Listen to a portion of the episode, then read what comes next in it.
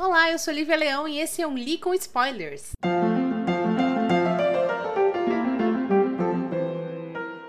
A trilha sonora de hoje é patrocínio do iFood e suas motos com escapamento aberto. Então, por favor, se vocês ouvirem um motociclista passando, juro por Deus, ele não está dentro da minha casa. O programa de hoje é uma continuação do programa de segunda-feira, que foi é, a review do Cemitério de Stephen King. E hoje, como vocês sabem, é o programa em que eu conto o livro inteiro. O livro em questão tem por volta de 350 páginas e a gente vai saber exatamente o que, que acontece nesse livro e eu vou ainda fazer mais algumas, algumas notas sobre o Stephen King que eu acabei esquecendo no episódio passado. Mas então vamos lá, como é que começa esse livro? Esse livro conta a história do Louis, da Rachel, da Ellie, do Gage e do Church. Louis e Rachel são casados, eles têm dois filhos, que é o Gage, de dois, um aninho, dois aninhos, e a Ellie, que não é. não lembro se é dito exatamente, mas eu aposto aí os seus 5, 6 aninhos, e o Church, que é o gato da Ellie, que é um gato de adulto, tá?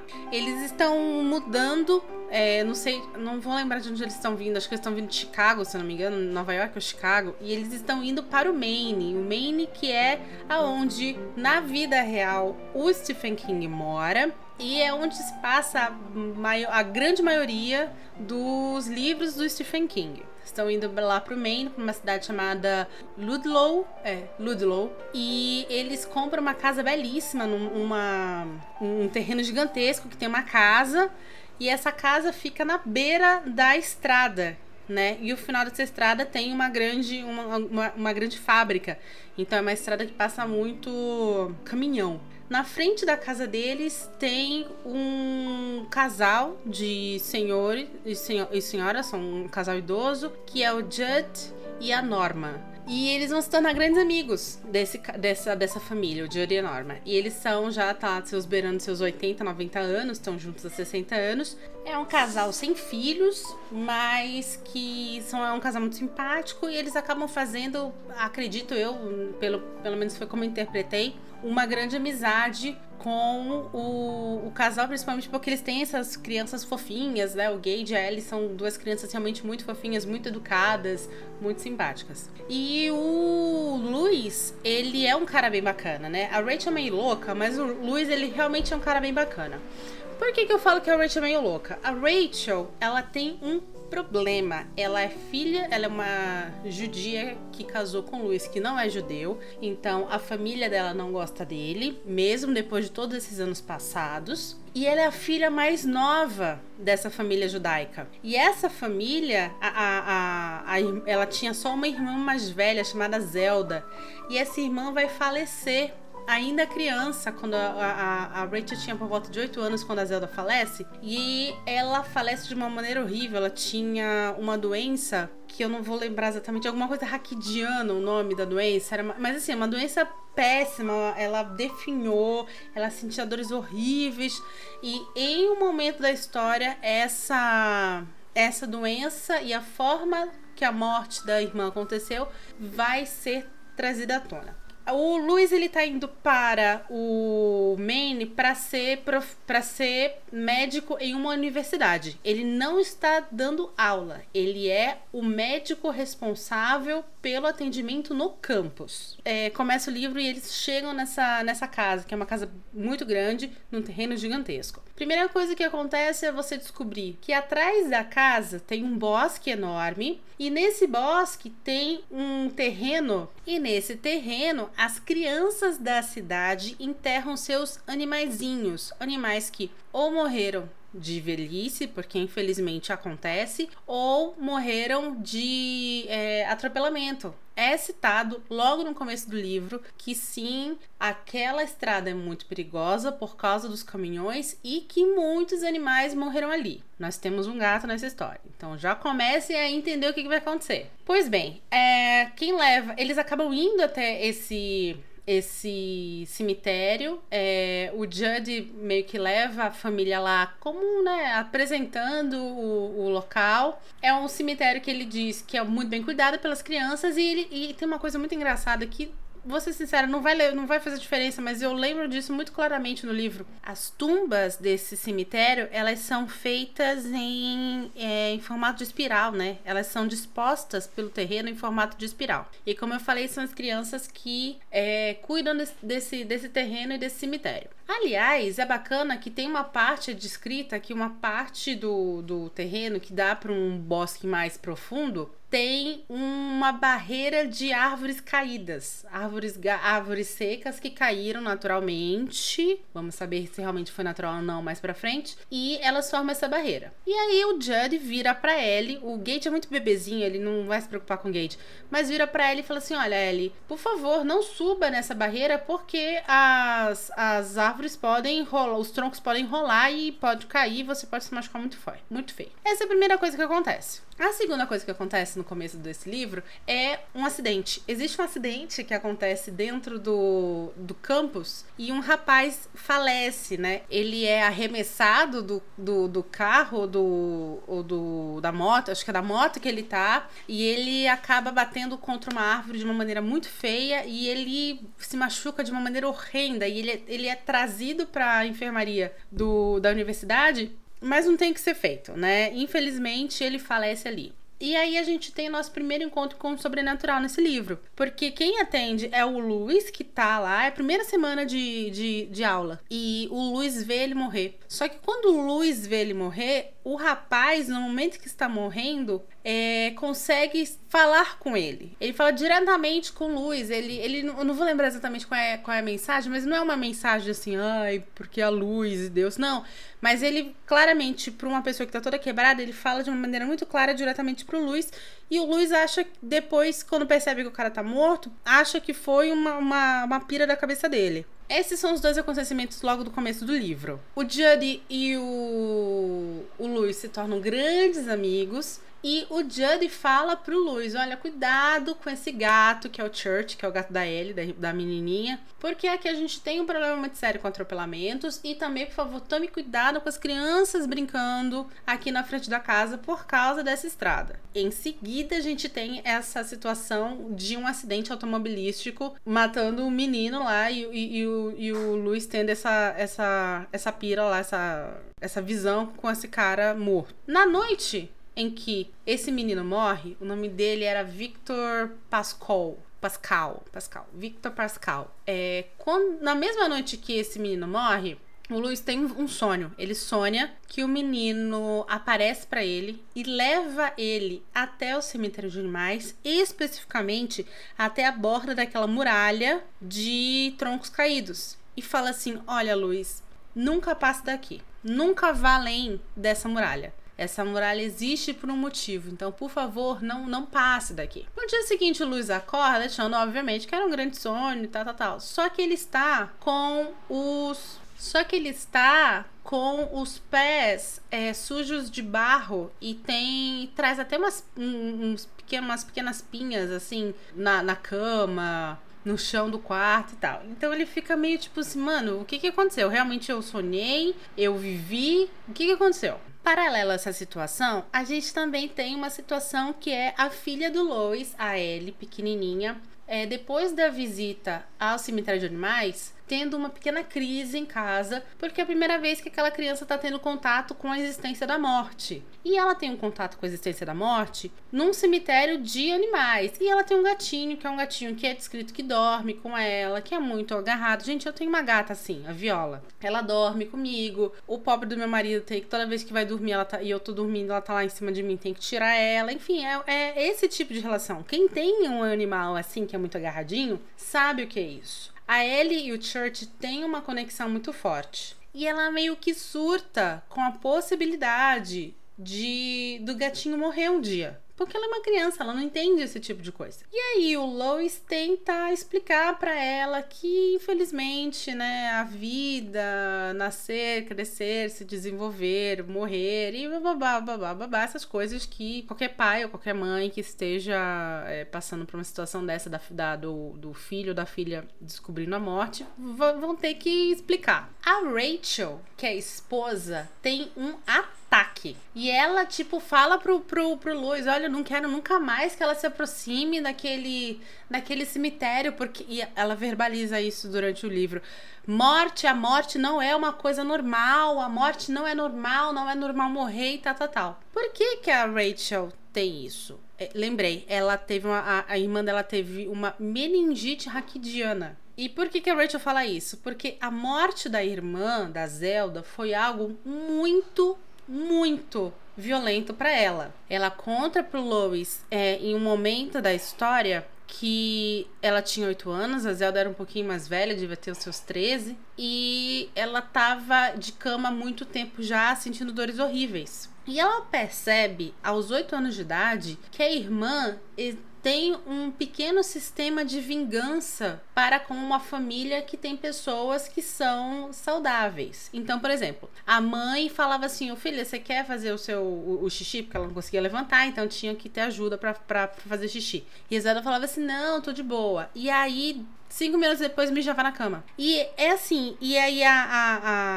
a, a Rachel fala que criança, ela conseguia perceber um certo brilho sádico na Zelda, como se a Zelda passe a família, culpasse não, mas tivesse um pequeno, uma, um pequeno, uma pequena raiva da família por a família ser de pessoas que estavam super andando e, e super sendo saudáveis e ela não. A morte da Zelda vai acontecer em um momento em que é Páscoa judaica. Os, os, os pais saem de casa para ir visitar um, um, uns amigos, um casal de amigos, e deixam a Rachel, de 8 anos, cuidando da irmã. Porque, né, são pais fantásticos. Como eu falei, família é uma benção na vida do ser humano. E aí o que acontece é que essa a Zelda, ela tem um, uma crise, ela se engasga, a Rachel tenta virar ela de lado, mas não consegue e ela acaba falecendo. E aí, essa menina, essa Rachel criança, ela experimenta duas, três emoções misturadas que para quem já perdeu um ente querido e principalmente para quem perdeu um ente querido de uma longa doença sofrida, é muito comum é, sentir, que é o alívio pela morte daquele ente querido, a dor da perda pela morte do ente querido e a culpa por ter sentido alívio pela morte. Isso, gente, é eu já vi acontecer em várias situações. Você vê alguém que você ama é, passar por uma doença muito longa, muito dolorosa, que destrói o corpo da pessoa, transforma a pessoa num farrapo, numa sombra do que um dia foi, é impossível você não sentir alívio por você e pela pessoa no momento do falecimento. E quando você é criança, você não consegue entender que é normal isso. Então você mistura culpa, alívio e dor pela perda. Isso, obviamente, vai criar uma mácula nessa, nessa criança e vai transformar Rachel numa pessoa que não sabe lidar com a morte. Em nenhum caso. O livro vai, vai crescendo, vai, vai se desenvolvendo, vai sendo contado histórias, até que chega um momento em que a Rachel e os filhos vão para passar ação de graças lá na casa dos avós e o Luiz não vai, porque então fica muito claro que a família da Rachel, que essa família é super legal, né? É, não gosta dele por N motivos.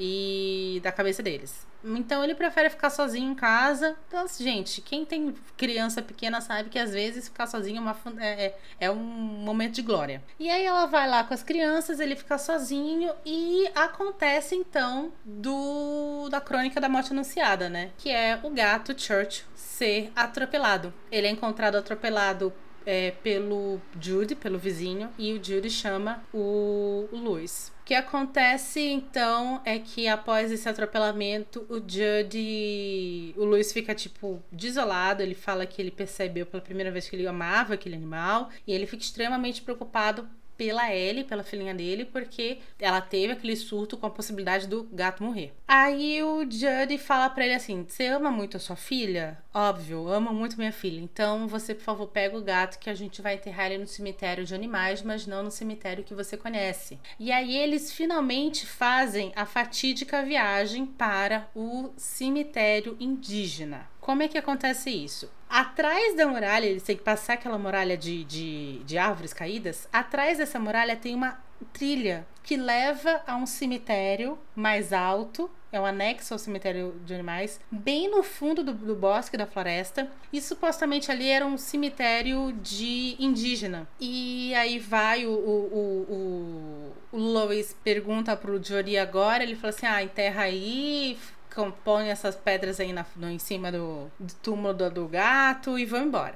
O, o, o, o Luiz, ele já tá meio desconfiado que não tem alguma coisa errada, porque no caminho acontecem umas coisas meio estranhas. Ele não tem mais a visão do Judd como um senhor é, octogenário. Ele tem a visão do Judd como sendo um, um índio guiando ele. Ele, ele tá muito escuro porque é à noite, mas ele tem uma impressão que uma criatura gigantesca tá passando por eles, então eles têm que ficar calados e, e parados para a criatura não pegar eles. Enfim, é, é uma viagem muito louca. Ele vai lá, enterra o gato e vai embora para casa. Quando ele acorda de manhã, quem está ali vivo, passando muito bem, o gato. Vamos lembrar que o Lois ele é médico. Então, não foi uma situação assim que, ah, foi sem querer. Ele até cogita isso, tipo assim, ah, o gato desmaiou, não foi atropelado realmente. Não, o gato foi atropelado, ele é médico, ele viu que o gato estava, estava morto e é, era o mesmo gato, tá? Ele percebe que é o mesmo gato. E aí ele, obviamente, vai correndo lá com o vizinho dele e fala assim, maluco, o que que aconteceu? E aí o Judy conta que, na verdade, aquele cemitério é um cemitério indígena, é, não,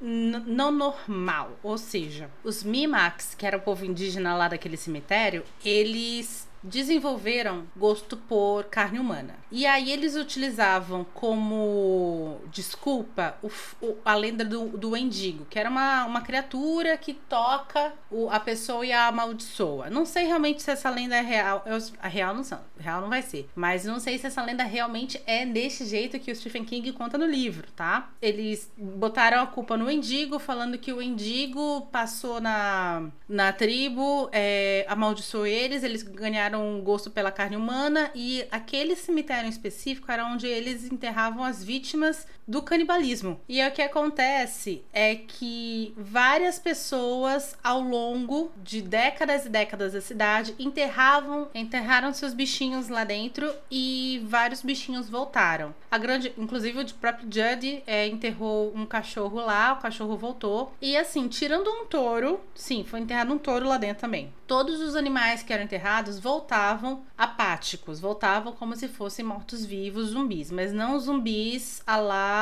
Madrugada dos Mortos, é, do Zack Snyder, ou a lá é, Extermínio. Eram zumbis no estilo clássico de George Romero. Eu achei o máximo isso porque o Judd, ele vai contar isso bem depois, né? Tipo, levou o cara, o cara enterrou o gato e agora o cara, vai, o cara vai ter que conviver com aquele gato ali, né? Enfim, o gato ele volta realmente diferente. Ele não volta um gato agressivo nem nada com a família, mas ele volta assim um gato que antes não era caçador, agora é. Ele tem. É sempre dito o cheiro de lama e terra que ele tem, que é uma característica dos outros animais que foram ressuscitados. E a menininha, quando ela volta de viagem, primeiro assim, ela liga no dia seguinte desesperada porque ela sonhou que o gato tinha sido atropelado. E a gente tem aqui, então, é, a primeira citação a um tipo de, de, de pessoa que tem alguns livros de Stephen King, que é a pessoa que tem dons premonitórios que é o, o, caso lá, por exemplo, do Danny do Iluminado. Essa menina, a, a Ellie, ela vai manifestar esse tipo de poder nesta situação. Não é dito, porque como não é contado a história, a história anterior eles chegarem na cidade, então eu não sei se isso vem desde nascença ou se foi uma situação que aconteceu ali, aquele local místico despertou isso nela. Esse é o final da primeira parte. Termina assim a primeira parte do livro. Isso, cara, são tipo 220 páginas. Pra pouca coisa acontecer, na minha opinião. A segunda parte, quando ela começa, ela já começa no funeral. Ah, só uma adena que eu acho que eu acabei não complementando o pensamento passado. É, a menina, depois que ela volta de vez para casa, ela percebe que tem alguma coisa errada com o gato, mas não pelo comportamento dele, e sim pelo cheiro. E ela deixa de querer ele muito perto dela. Aliás, todo mundo meio que deixa de querer ele perto dela. Enfim, a segunda parte começa já no funeral. Já no funeral de uma grande tragédia que aconteceu. É então contado durante esse funeral, que por sinal tem uma briga de soco mesmo entre o Luiz e o, e o sogro, né? Que um belo dia o, as crianças estavam brincando na frente da casa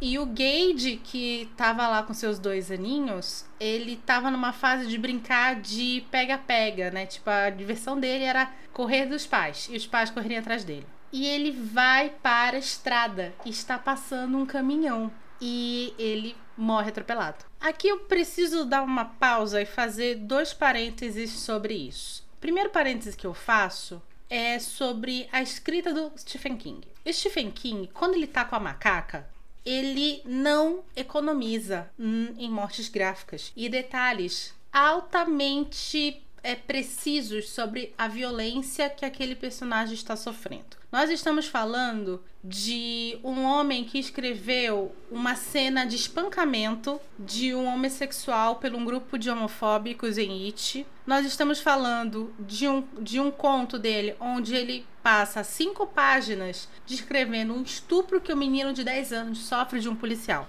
Então, assim, ele é um cara que quando ele tá afim, ele vai fazer você imaginar e visualizar muito bem aquela situação violenta. Ele não faz isso com essa morte. Ele vai concentrar essa morte na memória do pai, que tem dois pontos. O primeiro ponto é o Luiz correndo atrás do Gage, mandando ele parar enquanto a, a Rachel também grita. O, o Luiz se jogando na direção do garotinho e tendo os dedos roçando na roupinha dele, mas não conseguindo segurar ele. E os as roupas é, da criancinha na estrada, né? Ele fala que primeiro ele encontrou um sapatinho, depois ele encontrou o boné sangrando, é, é, cheio de sangue, o casaquinho revirado do lado avesso, outro sapatinho. Ele não fala realmente sobre o menino. Existe uma citação de que o menino que a criança quase foi desmembrada, mas é só isso. É a única citação que tem em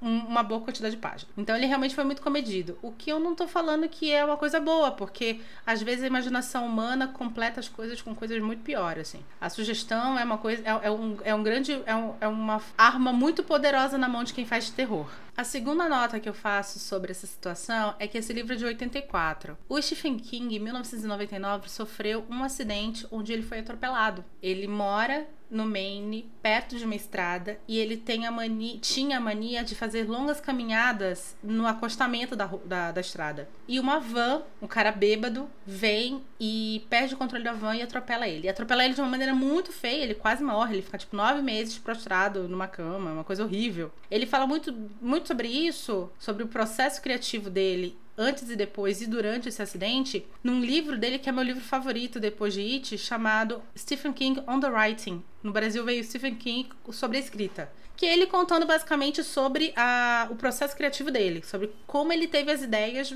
e fazendo sempre um paralelo de situações da vida dele para o que aquela situação trouxe e acrescentou na criação daquela história. É um livro que eu particularmente indico muito para pessoas que gostam do processo de escrita, que já escreveram e tal, porque realmente é um dos melhores livros do Stephen King. É, tem parece que outro livro dele chamado Dança Macabra, mas eu não vou eu não vou confirmar realmente se esse é o nome, que ele também fala sobre as obras da cultura pop que influenciaram obras dele. Então esse, esses dois livros dele são, são bem bacanas porque é um autor falando para seus para os seus leitores, né, de uma maneira mais íntima.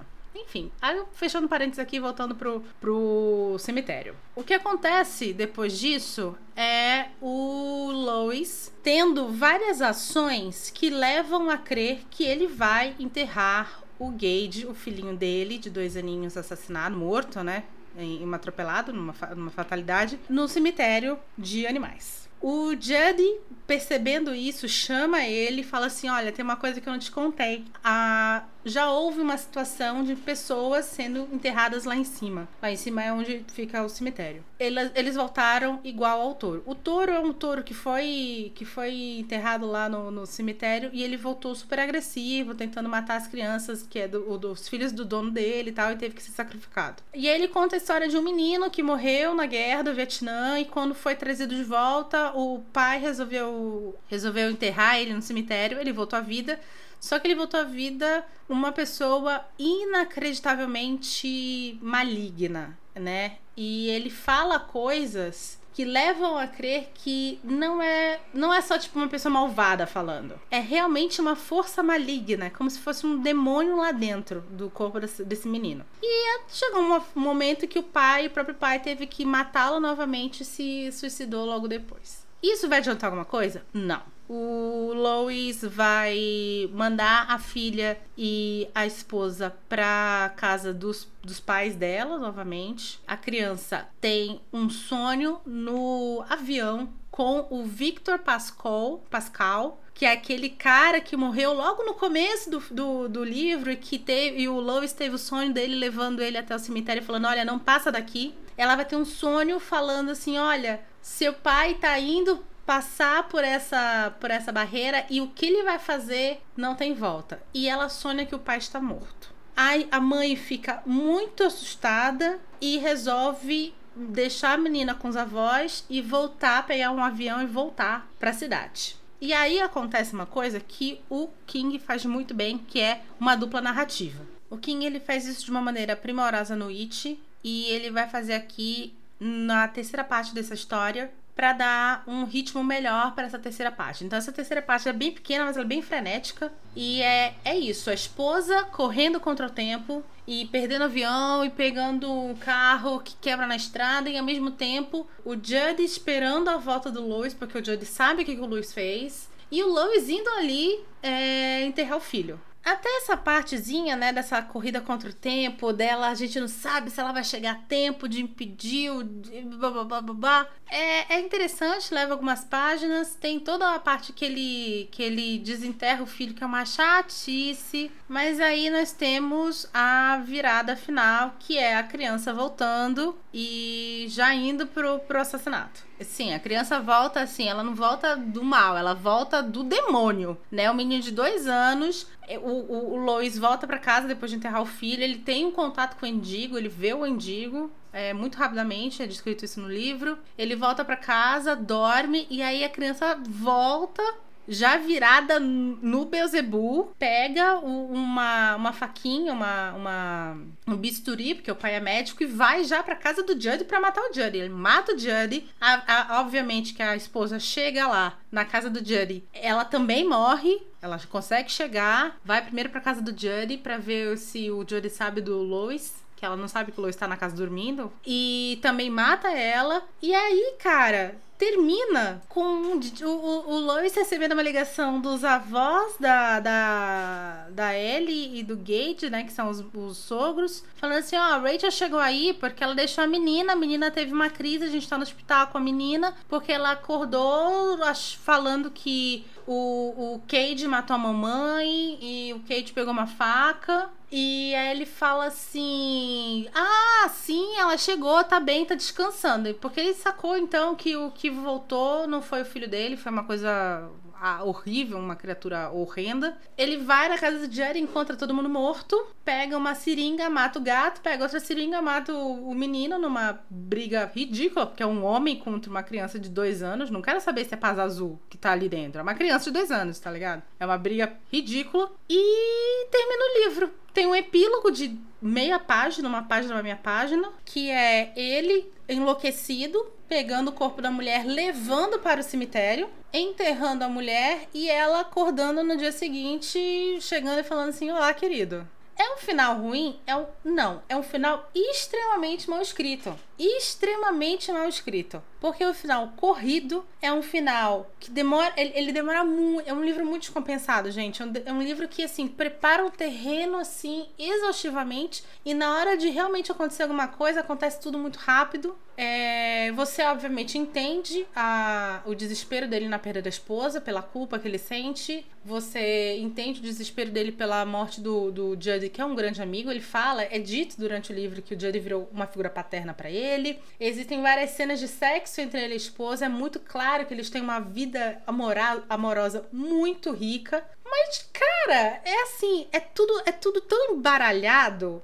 tão embaralhado nesse final, é tão mal escrito esse final, que você tem, tem momentos que você não entende. Como assim? Ele, ele recebeu a ligação, ele já sabe que a Cara, ele já sabe que a mulher tá lá? Que, que, como assim, gente? É muito estranho. É um final muito ruim. Mentira. É um final mal feito. É... Isso significa que o Stephen King é ruim? Não. Isso significa que o Stephen King, que escreveu em 1984, muito provavelmente sobre, sobre efeitos de drogas, Pet Cemetery, escreveu muito mal. Tanto que dois anos depois, ainda sobre efeitos de drogas, ele vai escrever a obra-prima da, da vida dele chamada It, que é uma obra-prima Antes disso, ele já tinha escrito Iluminado. Então, significa que foi um, um livro que é, eu não sei se foi é, dedo de, de, editor que acabou falando assim: ah, não, esse livro tá muito, muito grande, corta aí, não sei o que, que foi. Mas é um livro muito descompensado. Stephen King tem um livro que para mim é a perfeição da escrita coesa, que é Misery, que é baseado, que é o Louco Obsessão no Brasil.